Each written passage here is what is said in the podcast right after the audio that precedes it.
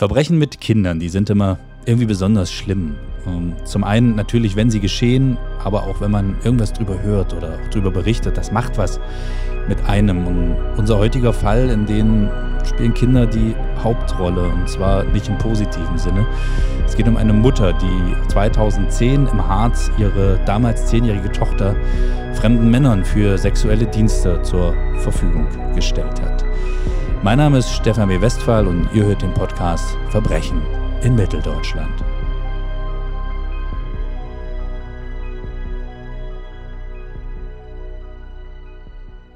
Ja, in diesem Fall, den hat Almut Hartung für uns recherchiert. Hallo Almut. Hallo Stefan.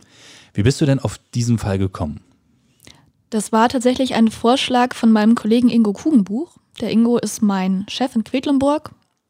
Und als ich gefragt habe, ob die Kollegen sich an besondere Fälle erinnern aus ihrer Karriere, hat er gleich gesagt, ähm, du, ich habe hier über mehrere Jahre bei Gericht über diesen Missbrauchsfall berichtet. Und ja, wenn Kinder betroffen sind und in diesem Fall eben auch Opfer gewesen sind, dann ist das für die Öffentlichkeit natürlich sehr interessant, aber es macht eben auch betroffen. Und ich wollte mehr darüber erfahren und habe mich deswegen auch letztlich für diesen Fall entschieden.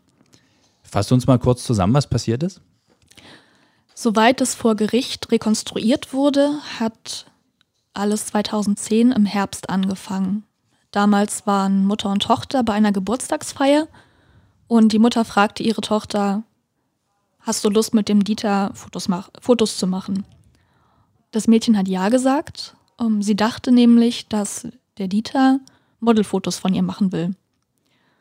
Das Mädchen hat sich wohl weiter nichts dabei gedacht, aber als sie auf dem Weg nach Wernigerode waren, hat der Dieter dann zu ihr gesagt, dass sie bei den Fotos nackt sein muss. Dieter heißt eigentlich Heinz Dieter D. Er war zu diesem Zeitpunkt Anfang 60, hatte eine Glatze und war wohl auch etwas dicker. Und was das Mädchen nicht wusste, ihre Mutter wohl aber schon, war, dass Dieter ein vorbestrafter Sexualstraftäter war. Er saß mehrere Jahre im Gefängnis für den Missbrauch einer Fünfjährigen. Sie war allerdings nicht sein erstes Opfer, sondern seine Tochter. Und ähm, ja, pädophil war er wohl nicht, das hat man später auch vor Gericht festgestellt, sondern ein Gelegenheitstäter, der sich das genommen hat, was sich ihm gerade bot, ob das nun Minderjährige waren oder Erwachsene.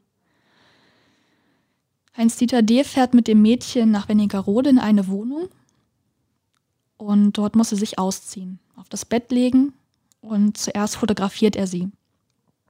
Dann missbraucht er sie. Die Fotos ja, speichert er ab, stellt sie ins Netz. Bei dieser einen Tat bleibt es nicht. Schon mehrere Monate später kommt es zum nächsten Treffen. Diesmal ist Heinz-Dieter D. nicht allein. Er hat einen Komplizen dabei, Thomas W., der war damals Anfang 30 und kam aus Sachsen. Die beiden hatten sich auf einer russischen Website kennengelernt und zum Missbrauch verabredet.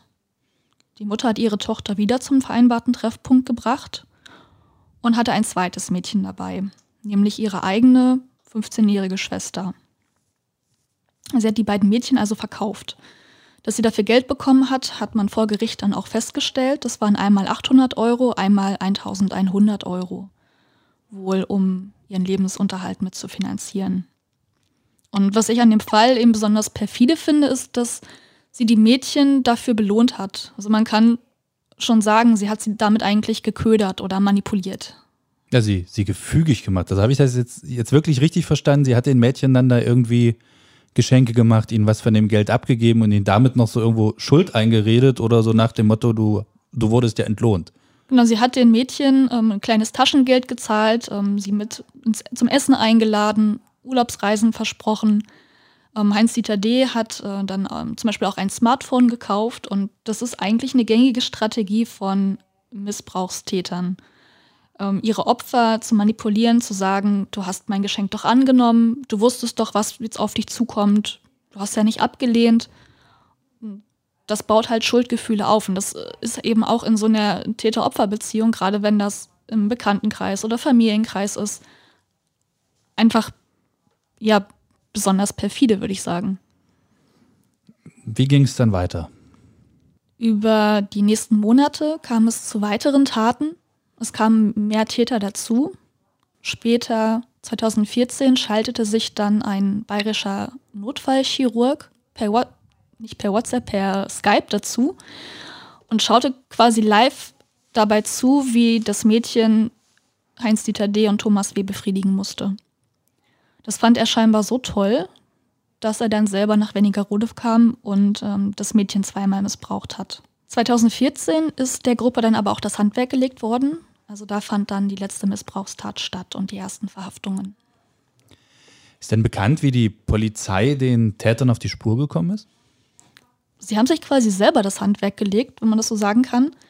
Der Thomas W., also der Mann aus Sachsen, hatte über 100 Dateien mit kinderpornografischem Material auf seinem Rechner gespeichert. Die Polizei ist ihm im Netz auf die Spur gekommen, hat seine IP-Adresse verfolgt und ihn dann verhaftet. Beim Verhör hat er seine Mittäter dann verraten. Okay, dann kam es zum Prozess. Wie ist der dann so abgelaufen? Die ersten Prozesse fanden schon Anfang 2015 statt. Da stand Heinz-Dieter Deeth gemeinsam mit Thomas W. vor Gericht. Der Prozess der Mutter startete etwas später in diesem Jahr. Und bis alles vorbei war, bis der letzte Prozess ähm, zu Ende war, hat es dann bis 2020 gedauert. Und wie vorhin schon gesagt, begleitet hat das mein Kollege Ingo Kugenbuch. Er war also in Wernigerode dabei, ähm, in Magdeburg, Naumburg, Leipzig, Genau, mit ihm hast du ja über diesen Fall gesprochen. Worum ging es euch da in dem Gespräch? Was mich halt bei der Recherche schon interessiert hat, als ich seinen Artikel gelesen habe, war, warum er zum Beispiel die Namen der Mutter und des Opfers nicht nennt, aber die Namen der Täter. Und wie man diesen Spagat halt schafft, als Journalist bei so einem aufsehenerregenden Fall die Öffentlichkeit darüber zu informieren, was passiert ist, wer die Täter waren und was vielleicht auch ihre Beweggründe waren und auf der anderen Seite eben ein minderjähriges Opfer zu schützen, ähm, die später natürlich auch ein normales Leben führen sollen. Also man darf sie nicht identifizieren können. Und ähm, auch Täter muss man zum Beispiel auch in ihrer Identität schützen, damit sie nach, nach Abbüßen ihrer Strafe eben auch wieder in die Gesellschaft zurück können. Und ähm, ja, das ist eben so ein Zwiespalt. Das interessiert mich als Journalisten Nachwuchs.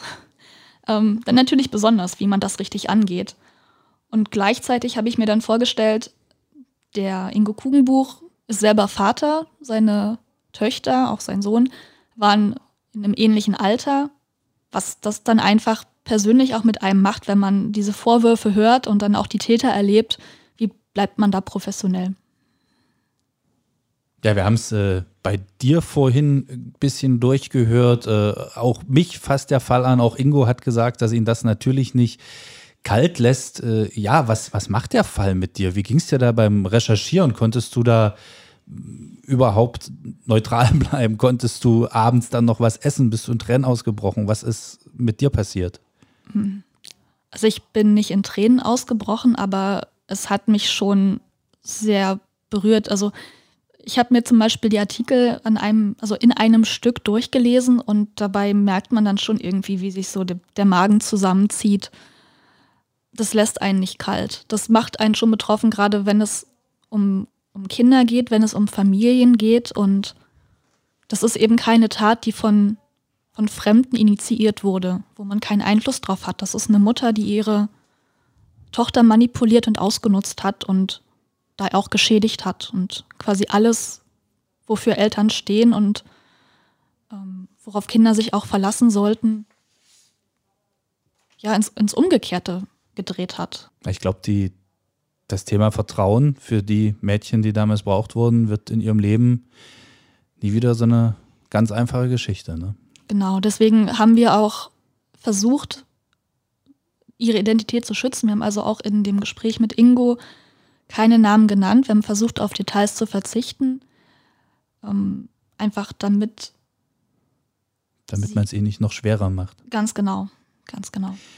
Trotzdem, Hut ab, Chapeau, dass du dich an solch einen Fall herangetraut hast, der ja tatsächlich nicht ganz einfach ist oder äh, auch nicht vergleichbar ist mit irgendwie einem Banküberfall oder, oder sonst was, sondern äh, schon sehr emotional.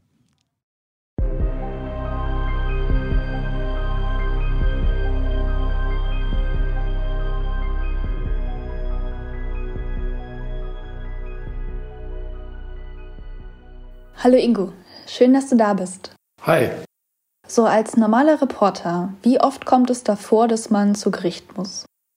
Ja, es kommt darauf an, wie die Redaktion das organisiert hat. Also es gibt Redaktionen, die haben halt einen festen Gerichtsreporter, der eigentlich alle Prozesse wahrnimmt. Man hat ja das Amtsgericht, also hier in Quedlinburg zum Beispiel, und äh, dann das zuständige Landgericht, wo die größeren Geschichten laufen. Das wäre bei uns Magdeburg. Und äh, es gibt aber auch Redaktionen, die einfach gucken, wann hat jemand Zeit. Da geht der dahin, der gerade Zeit hat.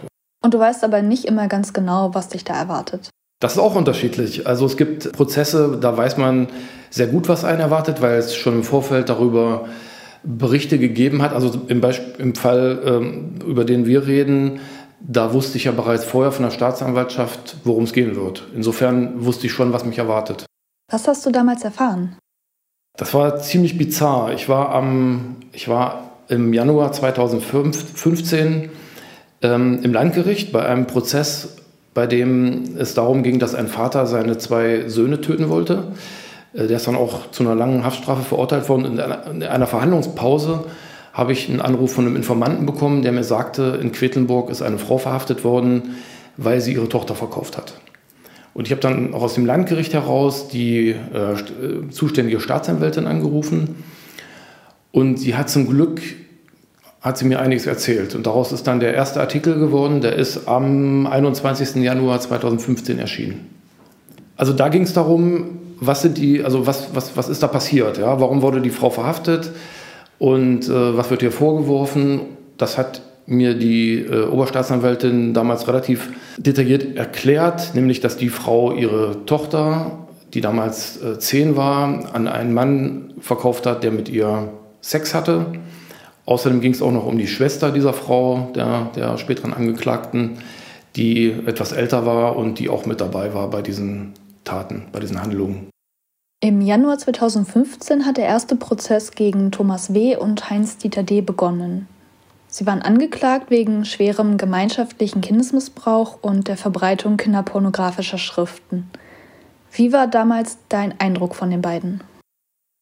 Der Eindruck von den beiden war ganz unterschiedlich. Also der Thomas W., der jüngere Mann, wirkte wie so ein armes Würstchen, ähm, der es äh, völlig mit der ganzen Geschichte überfordert war. Ähm, der hat jetzt vor Gericht nicht so sehr viel erzählt, aber er hat relativ schnell die Taten eingeräumt. Und Heinz-Dieter D., der hm, fast doppelt so alt oder zumindest etwa 30 Jahre älter war als der junge Mann, der wirkte hm, sehr, hm, man, man, hatte von ihm den Eindruck, dass er sehr dominant durchs Leben geht. Also das hat auch später einer der Richter gesagt, dass er sich nimmt, was er haben will. Und äh, so wirkte er auch. Also war so eine buddige Gestalt, Glatze, äh, so, so, so, ein Ziegenbart im Gesicht und ähm, macht jetzt nicht gerade einen besonders angenehmen Eindruck auf die Zuschauer im Gericht. Heinz-Dieter D. stand damals nicht zum ersten Mal vor Gericht. Kam das in dem ersten Verfahren auch schon zur Sprache oder hast du das erst nach und nach rausbekommen? Naja, mit äh, die, die Vorstrafen und die früheren Prozesse äh, gegen die Angeklagten, die kommen erst später zur Sprache. Ja, also erstmal geht es um den aktuellen Fall und dann irgendwann wird geguckt, gab es da schon mal Vorverurteilungen, da wird auch aus äh, Urteilen zitiert, wenn die vorliegen. Also das kam später zur Sprache, aber wir äh, hatten ja die Informationen von seinem Schwager, also der Schwager von Heinz Dieter D. hatte mich angerufen und hatte mir berichtet, dass es also früher schon in Bremerhaven einen Prozess gegeben hatte. Es gab da schon Vorfälle ja, und äh, daraufhin habe ich dann äh, mich mit der Zeitung dort in Verbindung gesetzt. Die haben mir aus dem Archiv äh, ihr Material, Material, herausgesucht und haben mir das geschickt. Und so wussten wir schon, bevor das im Gericht auf, äh, aufs ähm, Tapet kam, wussten wir schon, dass der Mann also kein unbeschriebenes Blatt ist. Wir hatten auch äh, einen Mann aus Quedlinburg, äh, der ihn kannte, der auch mir darüber berichtete, dass seine eigene Tochter schon mal ja, Kontakt mit dem Heinz-Dieter D. hatte und ähm, dass es da wohl auch ziemlich ja, knapp an einem, einem, an einem möglichen Missbrauch vorbeiging. Du bist selber Vater von zwei Töchtern. Und die waren, glaube ich, zu diesem Zeitpunkt, als die Gerichtsverfahren liefen, nicht sehr viel älter als das Mädchen, um das es damals ging. Wie ging es dir dabei, über die Anklagepunkte zu berichten und das immer und immer wieder anzuhören?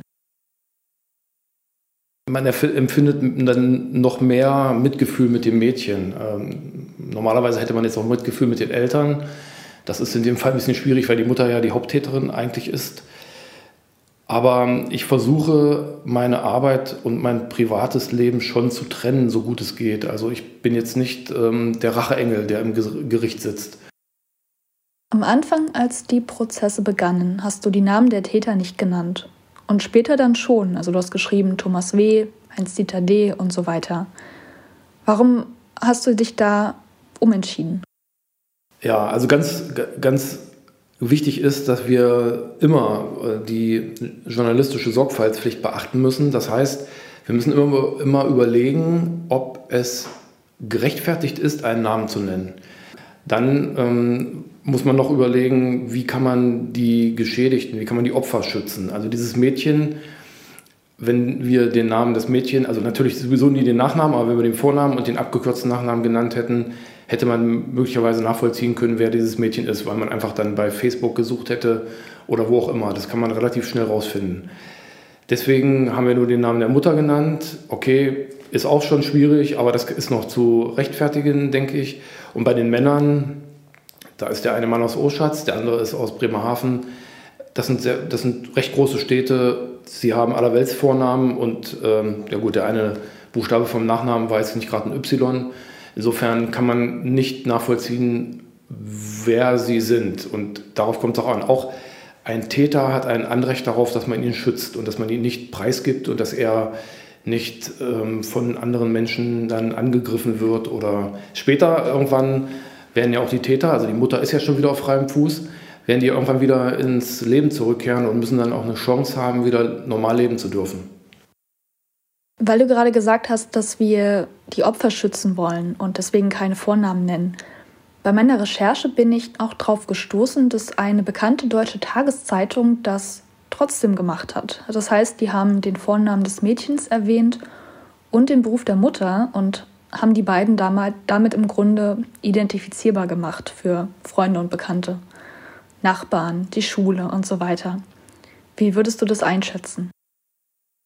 Naja, die äh, Kollegen von den Boulevardzeitungen haben dieselben Regeln wie wir, müssen dieselben Regeln wie wir einhalten, nämlich die Pressegesetze der Länder und den Pressekodex.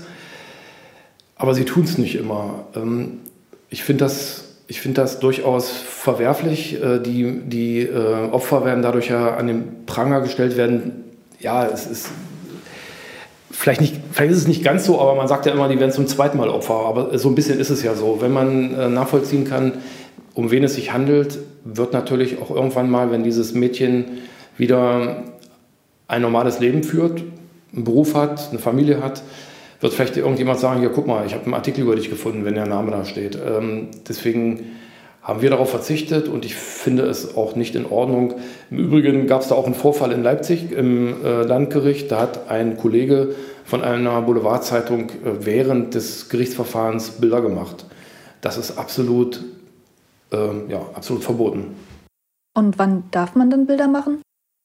Also Fotos machen kann man, bevor die Verhandlung beginnt. Und dann irgendwann sagt der, äh, sagt der Richter, ja so bitte verlassen Sie den, den Gerichtssaal oder schalten Sie die Kameras aus. Also es kann auch gefilmt werden zu dem Zeitpunkt. Und ab da ist dann Schluss. Da darf nicht mehr fotografiert, nicht mehr gefilmt werden. Es darf nicht mehr irgendetwas mitgeschnitten werden. Also wenn jetzt ein Reporter zum Beispiel ein Aufnahmegerät dabei hat, der darf jetzt nicht irgendwie den Text, äh, der dort, äh, also der, die, die, die Verhandlung mitschneiden äh, mit einem iPhone oder irgendwie. Das ist nicht erlaubt. Und das finde ich auch in Ordnung. Also das ähm, dient eben dem Schutz der Persönlichkeitsrechte aller Beteiligten. Das ist vollkommen, vollkommen okay. In diesem Fall ist der Schwager von Heinz-Dieter D. auf dich zugekommen und hat von sich aus über seine Erlebnisse mit dem Mann berichtet. Das unterscheidet sich vom sogenannten Witwenschütteln. Kannst du das unseren Hörern vielleicht ganz kurz erklären, was das ist? Also Witwenschütteln ist ein ist ein hässlicher Begriff, der aber das ganze Prozedere recht gut trifft. Es geht dabei darum, wenn jetzt zum Beispiel ein Amoklauf stattgefunden hat an einer Schule, dann laufen die Reporter von den großen Boulevardzeitungen zu den Eltern oder Verwandten der Opfer oder auch zu Nachbarn und versuchen aus denen noch so ein paar Worte herauszukriegen. Was war das für ein Kind? Ähm, was hat er gerne gegessen? Was war sein Lieblingseis und so weiter? Und versuchen auch ein Bild zu kriegen. Das ist äh, meistens, also wie die Zeitung heißt, so ist es auch äh, für sie wichtig, äh, immer ein Bild von dem, worüber sie berichtet, äh, zu bekommen. Und ähm, da überfallen sie quasi die Witwen oder eben auch die Eltern eines Toten, einer Toten. Bedauerlicherweise klappt das ganz oft, weil die dann unter Schock stehen und tatsächlich vielleicht das Gefühl haben, sie müssten darüber jetzt was erzählen. Und ganz häufig sind die Witwenschüttler dann auch erfolgreich. Das Mädchen, das Heinz-Dieter D. missbraucht hat, ist ihm und seinen Mittätern in den Prozessen erstmal nicht begegnet. Sie hat ausgesagt, sie ist befragt worden und es fand aber unter Ausschluss der Öffentlichkeit statt, also auch als zum Beispiel die Mutter vor Gericht stand. Und dann kommt es trotzdem zu einem sehr, wie ich finde, bemerkenswerten Moment, und zwar am 20. April 2015. Denn da steht das Mädchen dann doch ihren Peinigern gegenüber. Darüber hast du geschrieben, das Mädchen sitzt auf der Zeugenbank mitten im Gerichtssaal und ist umringt von drei Frauen, einer Anwältin, ihrem Vormund und der Leiterin der Jugendeinrichtung, in der sie untergebracht ist. Sie ist hübsch, hat lange blonde Haare und trägt eine auffällige Brille. Sie ist inzwischen 14 Jahre alt und sie sagt gegen ihre Peiniger aus. Gegen die Männer, die sie vier Jahre lang zu sexuellen Handlungen zwangen. Wie hast du diesen Augenblick erlebt?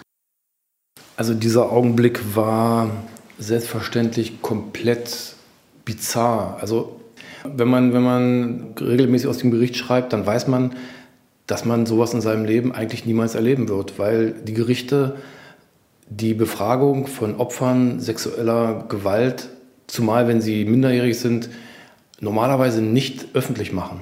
Das ist, ich bin bis heute bin ich mir nicht sicher, warum das passiert ist. Ich hatte den Eindruck, der Richter in Leipzig, dem ist das Verfahren so etwas entglitten ähm, und der hat einfach verpennt, die ähm, Öffentlichkeit rauszuschicken, weil es, er hätte das niemals machen dürfen. Also erstmal das, die, die Situation war, war sehr, sehr ungewohnt. Äh, das wird dir jeder Gerichtsreporter bestätigen können, dass man sowas normalerweise nicht erlebt. Und dann war es für mich eine, eigentlich eine sehr schöne Situation, äh, wenn man davon sprechen kann.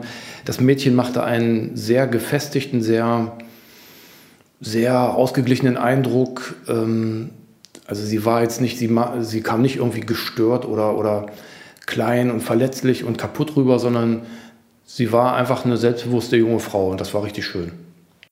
Und sind die Angeklagten dann die ganze Zeit dabei geblieben oder hat man sie rausgeschickt? Also die Angeklagten sind rausgeschickt worden. Ich weiß aber nicht, ob sie einen Moment noch mit bei waren, aber sie waren weit weg. Also falls sie noch dabei gewesen sein sollten, was ich eben nicht mehr ganz genau weiß, aber dann waren sie recht weit weg und das Mädchen war halt durch die Frauen, die sie begleiteten, also ihre Anwältin und noch weitere aus dem, aus dem äh, Jugendheim und so weiter, waren war sie so abgeschirmt, dass äh, sie die gar nicht groß bemerkte, also wenn sie die überhaupt gesehen hat. Heinz-Dieter D. und Thomas W. werden schließlich verurteilt, und zwar im Mai 2015. Thomas W. bekommt eine fünfjährige Freiheitsstrafe, das heißt, er ist inzwischen wieder auf freiem Fuß. Und Heinz-Dieter D. wird zuerst zu sechs Jahren Haft verurteilt mit anschließender Sicherungsverwahrung. Später in einem zweiten Verfahren wird dann eine weitere Haftstrafe festgelegt. Man addiert beide Strafen zusammen zu insgesamt elf Jahren Haft und späterer Sicherungsverwahrung. Kannst du vielleicht kurz erklären, was genau Sicherungsverwahrung ist? Ja, wenn bestimmte Eigenschaften, also wenn, die, wenn, wenn bestimmte Eigenschaften der Tat ähm, erfüllt sind, dann kann das Gericht im Anschluss an die Haft äh, die Sicherungsverwahrung anordnen. Das heißt, der Täter kommt ja im im normalen Fall, wenn er jetzt zehn Jahre Haft zum Beispiel, wenn er zu zehn Jahren Haft verurteilt worden ist, kommt er, sagen wir mal, nach sieben Jahren frei auf Bewährung. In dem Falle aber kommt er auch nach zehn Jahren nicht frei, sondern wird danach in die Sicherungsverwahrung geschickt, um einfach die Gesellschaft vor ihm zu schützen. Aber auch die Sicherungsverwahrung ist jetzt nicht auf ewig. Also die wird regelmäßig geprüft. Ich glaube, einmal im Jahr wird geprüft, ob die Bedingungen noch erfüllt sind. Und wenn er irgendwann ähm, resozialisiert ist, sage ich jetzt mal ganz plump, was immer das bedeuten mag, ja. Also wenn er irgendwann wieder bereit ist für die Gesellschaft, dann kann er auch aus der Sicherungsverwahrung entlassen werden.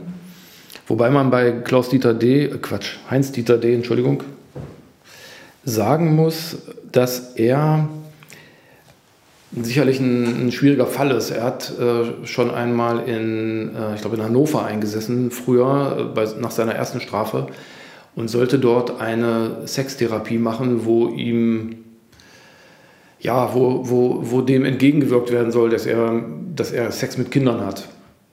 Wie auch immer sowas funktionieren soll. Ich habe keine Ahnung, ob das überhaupt geht, aber jedenfalls sollte er das dort tun und hat sich also geweigert, das zu machen. Und das zeigt ja auch, dass er nicht dazu bereit ist, sich zu verändern. Also ich glaube, der wird sicherlich noch sehr lange hinter Gittern sitzen. Also in der Urteilsbegründung stand, dass Heinz-Dieter D. ja schon einmal im Gefängnis war, eben weil er ein fünfjähriges Mädchen missbraucht hat und dass er therapieresistent ist. Außerdem hat ein Gutachter bestätigt, dass er gar nicht pädophil ist, sondern eher Gelegenheitstäter. Das heißt, er nimmt sowohl Kinder als auch Erwachsene, also je nachdem, ob sich da jetzt gerade die, die Gelegenheit bietet. Das, was er dem Mädchen aus Quedlinburg angetan hat, dafür hat er sich nicht entschuldigt. Sein Anwalt hatte dafür dann die Erklärung parat, dass man ihm das natürlich sowieso nicht abgenommen hätte und dass er das Opfer nicht noch mehr schädigen wollte oder traumatisieren wollte. Vor der Urteilsverkündung haben sich Thomas W. und Heinz-Dieter D. dann doch nochmal geäußert, haben Reue bekundet. Thomas W. sagte, dass er das wirklich sehr bedauere. Und Heinz-Dieter D.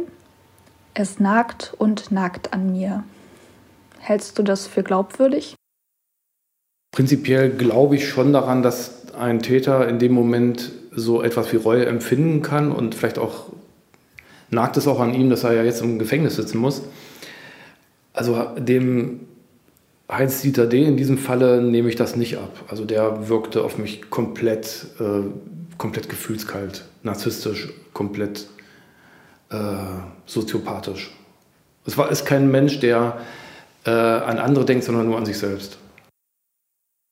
Ich denke, jetzt ist der richtige Zeitpunkt, um zum Verfahren der Mutter zu kommen. Man kann sie getrost als Hauptinitiatorin und Hauptverantwortliche bezeichnen von ihr ging nach Aussage ihrer Mittäter die Initiative aus. Sie kontaktierte Heinz-Dieter D., vereinbarte das Treffen und das Geld, was er für ihre Tochter und ihre Schwester bezahlen musste. Und ähm, die beiden Männer sagten ihm aus, dass sie die Mädchen auch instruiert habe, ihnen also gezeigt habe, beigebracht habe, was sie tun müssten. Das ist erstmal starker Tobak.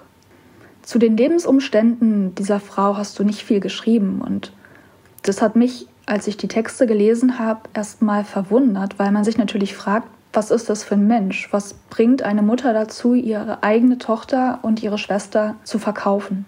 Ein Staatsanwalt hat während des Verfahrens verlesen, dass sie das wohl tat, um ihren Lebensunterhalt zu sichern. Vielmehr ist, wie gesagt, nicht bekannt. War das deine Absicht oder welche Absicht steckt dahinter, dass man über sie so wenig erfahren hat?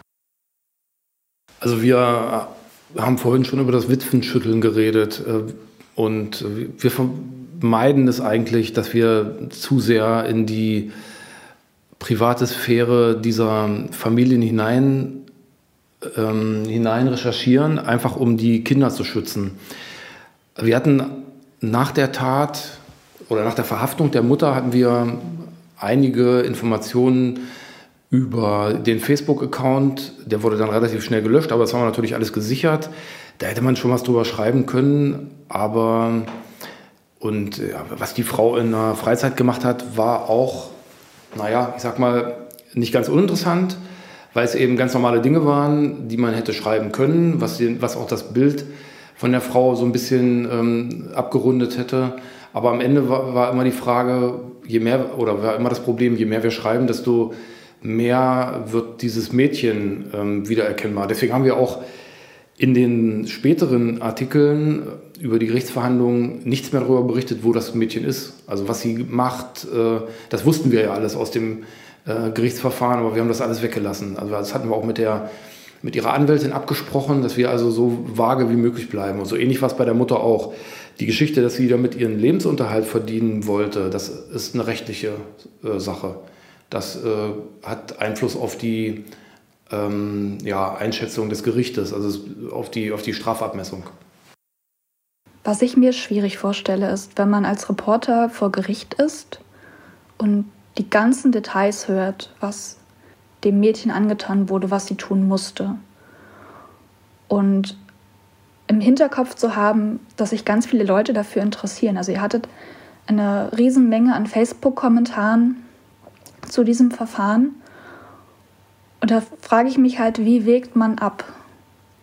Was berichte ich und was muss ich weglassen? Wie hast du das damals entschieden?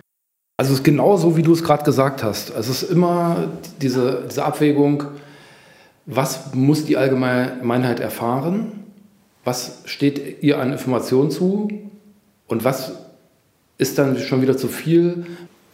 Und natürlich ähm, geht es häufig auch um den Intimbereich einer, einer Person, gerade im Gericht, gerade wenn es um sexuelle Gewalt geht. Auch vielleicht um Vergewaltigung oder eben um sexuelle Gewalt, sexuelle Gewalt an Kindern, dann geht es natürlich um das Sexualleben eines Menschen. Und auch das ist ja äh, schützenswert, die Informationen darüber. Deswegen werden häufig Prozesse, gerade wenn es dabei um Kinder geht, nicht öffentlich geführt. Im Falle der, äh, des Verfahrens der Mutter haben wir über das Verfahren selber fast gar nichts erfahren, weil sogar die Verlesung der Anklageschrift war nicht öffentlich. Und darüber dann zu berichten, ist sehr schwierig, weil man sich nur auf die Aussagen des Gerichtssprechers verlassen kann. Die Mutter ist schließlich verurteilt worden zu einer Haftstrafe von vier Jahren und neun Monaten. Und danach hast du nicht mehr über sie berichtet. Vorhin hast du ja auch gesagt, dass wir die Intimsphäre schützen müssen.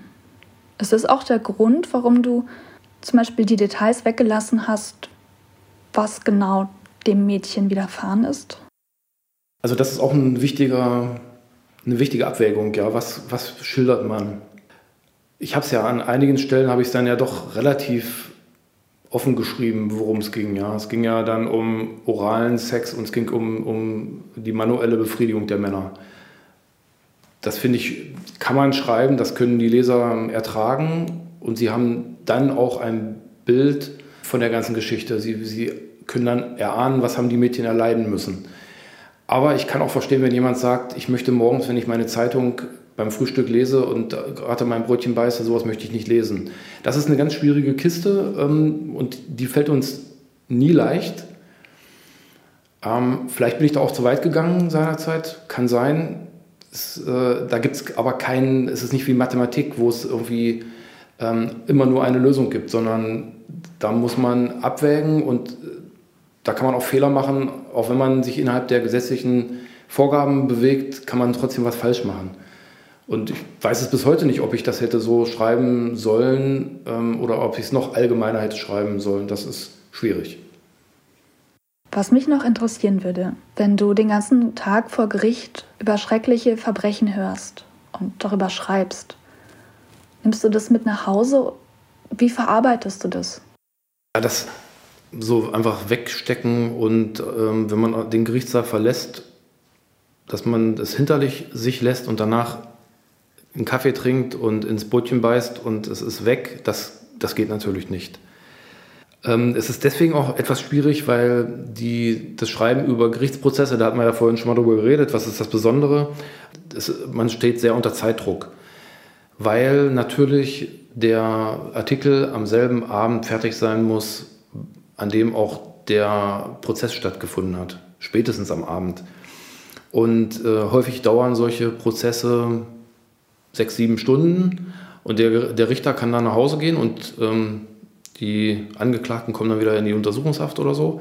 Aber der Reporter, für den geht die Arbeit dann eigentlich erst los. Der muss dann den Text schreiben. Der Text soll ja nicht nur die Fakten wiedergeben, Er soll ja auch Atmosphäre wiedergeben, er soll erklären, er soll Emotionen wiedergeben. Also ist, er ist jetzt nicht so völlig einfach zu schreiben wie ein Bericht über die Sitzung des Wirtschaftsausschusses im Kreistag.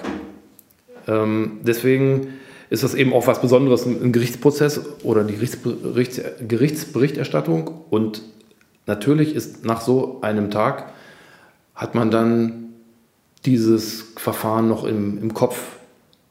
Dann ist es auch ganz klar, dass man sich dann darüber unterhält mit seiner Familie, mit seinen Freunden, mit seinen Kollegen und das dann so nach und nach verarbeiten muss. Es ist jetzt nicht so, dass ich dafür psychologische Hilfe brauche, aber es macht schon was mit einem. Gerade solche Prozesse, bei denen Kinder im Spiel sind und bei, bei denen man sich dann überlegt, was, was wird jetzt aus denen? Ja? Wie, wie kriegt man die wieder gesund? Oder, oder was tragen die jetzt mit sich rum? Vielleicht ihr ganzes Leben lang.